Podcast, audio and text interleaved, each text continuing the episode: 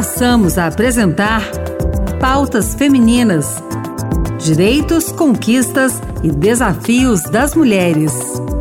Olá, eu sou Ana Beatriz Santos e começa agora o Pautas Femininas.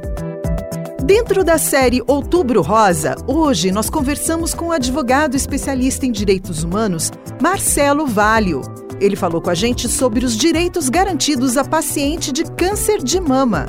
Eles vão desde a garantia de início de tratamento no prazo máximo de 60 dias após o diagnóstico até a isenção de impostos. Vamos ouvir?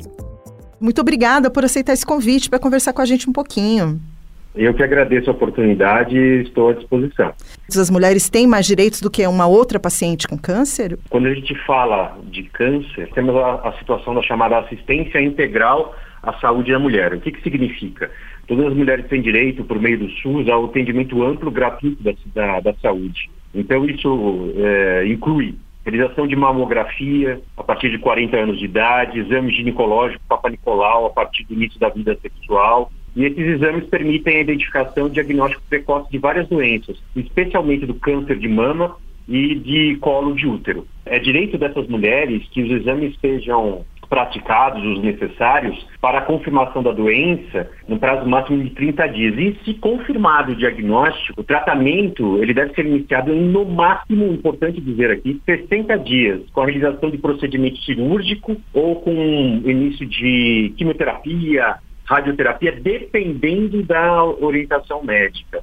As mulheres com câncer de mama têm direito à cirurgia plástica reconstrutiva em ambos os seios, ainda que a doença se manifeste em apenas um deles. As pessoas que estão nos ouvindo né, gravem essa, esse, esse direito que está ali conforme a legislação, e isso é um direito assegurado tanto pelo SUS quanto pelos planos de saúde. E havendo necessidade de medicamentos, insumos, também é direito e é obrigação do SUS e também dos planos médicos que sejam disponibilizados. Não são tão somente os procedimentos oncológicos e auxiliares, mas também o fornecimento de medicamentos, insumos e tudo que for necessário para o cuidado integral dessas mulheres. Caso haja necessidade de um deslocamento superior a 50 quilômetros, cabe ao SUS, através de um programa, é, chama-se Tratamento Fora do, do Domicílio. E aí a obrigação do SUS o fornecimento de transporte intermunicipal ou interestadual, dependendo da situação, e também uma ajuda de custo para alimentação e pernoite se necessário. Também é um direito.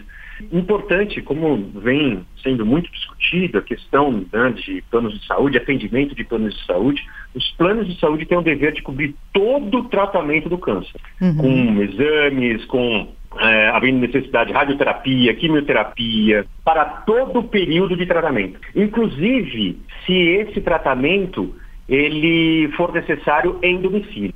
E a lei ela proíbe também que os planos de saúde limitem os prazos de internação ou de permanência na UTI, ah. no caso desse tratamento de, de, de, câncer, tá? Vejam que são vários direitos que aqui são específicos para as pessoas com câncer de mama, mas ao mesmo tempo, quando a gente fala de pessoas com câncer, os direitos também são genéricos. E o atendimento ele tem que ser amplo e irrestrito. Eu acho que duas coisas é, preocupam muito né, as pacientes: uhum. a previdência e os impostos. É que a pessoa com, com câncer, com doenças graves como o câncer, conforme legislação municipal, tem direito à isenção do IPTU. O que eu posso dar como exemplo é, na cidade de Vitória, na cidade de Vila Velha, algumas cidades aqui do interior do, do estado de São Paulo. Veja que são leis municipais, tá? Ademais, existe uma legislação, que é uma lei federal, que é a Lei 773 de 88, ela isenta de imposto de renda na aposentadoria. Então, as pessoas com câncer possuem direito à isenção do imposto de renda em sua aposentadoria. É também possível a isenção de IPI na compra de veículos adaptados, é também a possibilidade de isenção do IOF no financiamento para a compra de veículos adaptados, isenção também do ICMS, isenção do IPVA também. Esses são alguns direitos no tocante à isenção de tributos. Com relação aos benefícios sociais, e quando a gente fala de previdência social, eu gostaria aqui de salientar que nós temos dois, dois é, benefícios que são diferentes. Um deles é o auxílio doença, o auxílio doença é, ele está vinculado às pessoas inscritas no regime geral da Previdência Social, no INSS, e incapacitadas ao exercício de suas atividades ou para o trabalho por mais de 15 dias, tendo a, a doença, a enfermidade devidamente comprovada e após a perícia junto ao INSS, é, no caso da segurada com câncer aqui, não há carência para a paciente receber esse benefício. Uhum. Ou seja, não há, necessidade, não há necessidade de um tempo mínimo de pagamento ao INSS para ter acesso a esse auxílio doença. Tá? E eu acho que também é uma preocupação né, das mulheres quanto à, à, situação da aposentadoria, tá? É possível o direito à aposentadoria por invalidez. Uma uhum. pessoa ela deve ser diagnosticada com uma incapacidade permanente, e aqui é importante falar também que ela é permanente e irreversível no trabalho, tá? Isso tem que ser atestado por perícia no, no INSS. É, também, no caso de câncer, não é necessário um tempo mínimo de pagamento ao INSS, ou seja, não há uma certa carência. Nesse caso, né, é, a pessoa deve realizar um, perícias periódicas, que nós falamos, tá? a cada dois anos para manter a aposentadoria. Aí ela comprovando, né, obviamente, nessas perícias sequenciais, né, a cada dois anos ela receberá o valor a título de aposentadoria por, por invalidez. E tem outros direitos sociais aqui que são importantes, é, que eu posso aqui apresentar também. É, para pessoas que têm câncer, o fundo de garantia pode ser sacado a qualquer momento. Uhum. Desde que você comprove a, a enfermidade. Existe uma base legal, existe uma legislação, que é a Lei 8036 de 90, a lei federal. É possível também o saque do PIS-PASEP, né, através de uma, de uma resolução, a resolução número 1, PIS-PASEP, de 2000 é possível um, um benefício que é o BPC. Muitos conhecem pela nomenclatura de LOAS. Uhum. Tá? É um benefício social. Nesse caso, a mulher com câncer, ela poderá ter esse direito, é, desde que apresente a deficiência né, é, permanente do mínimo de dois anos, incapacitante para o trabalho, seja cadastrada no chamado CAD único, e que é, a renda mensal ela tenha que ser menor ou igual a meio salário mínimo por pessoa naquela família que seja analisada para tanto.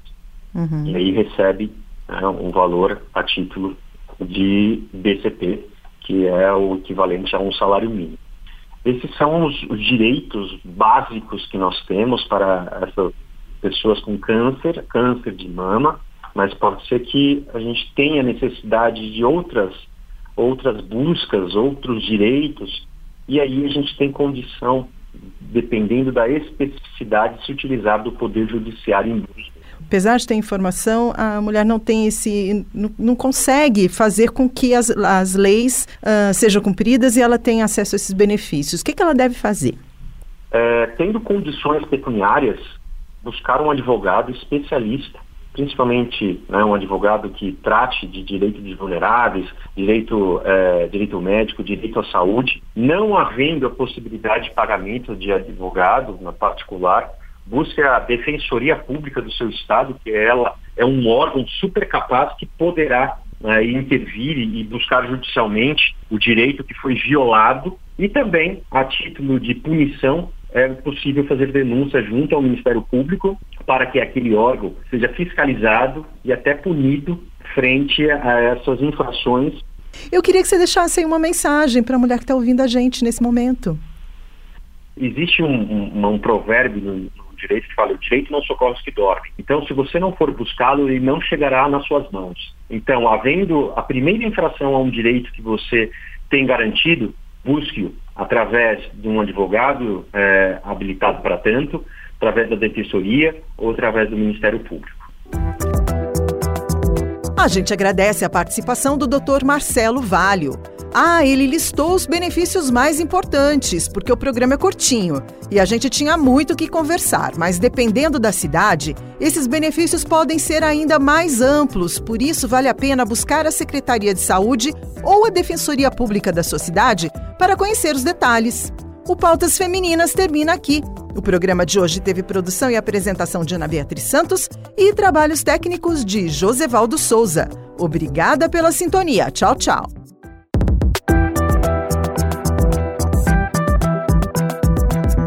Acabamos de apresentar Pautas Femininas.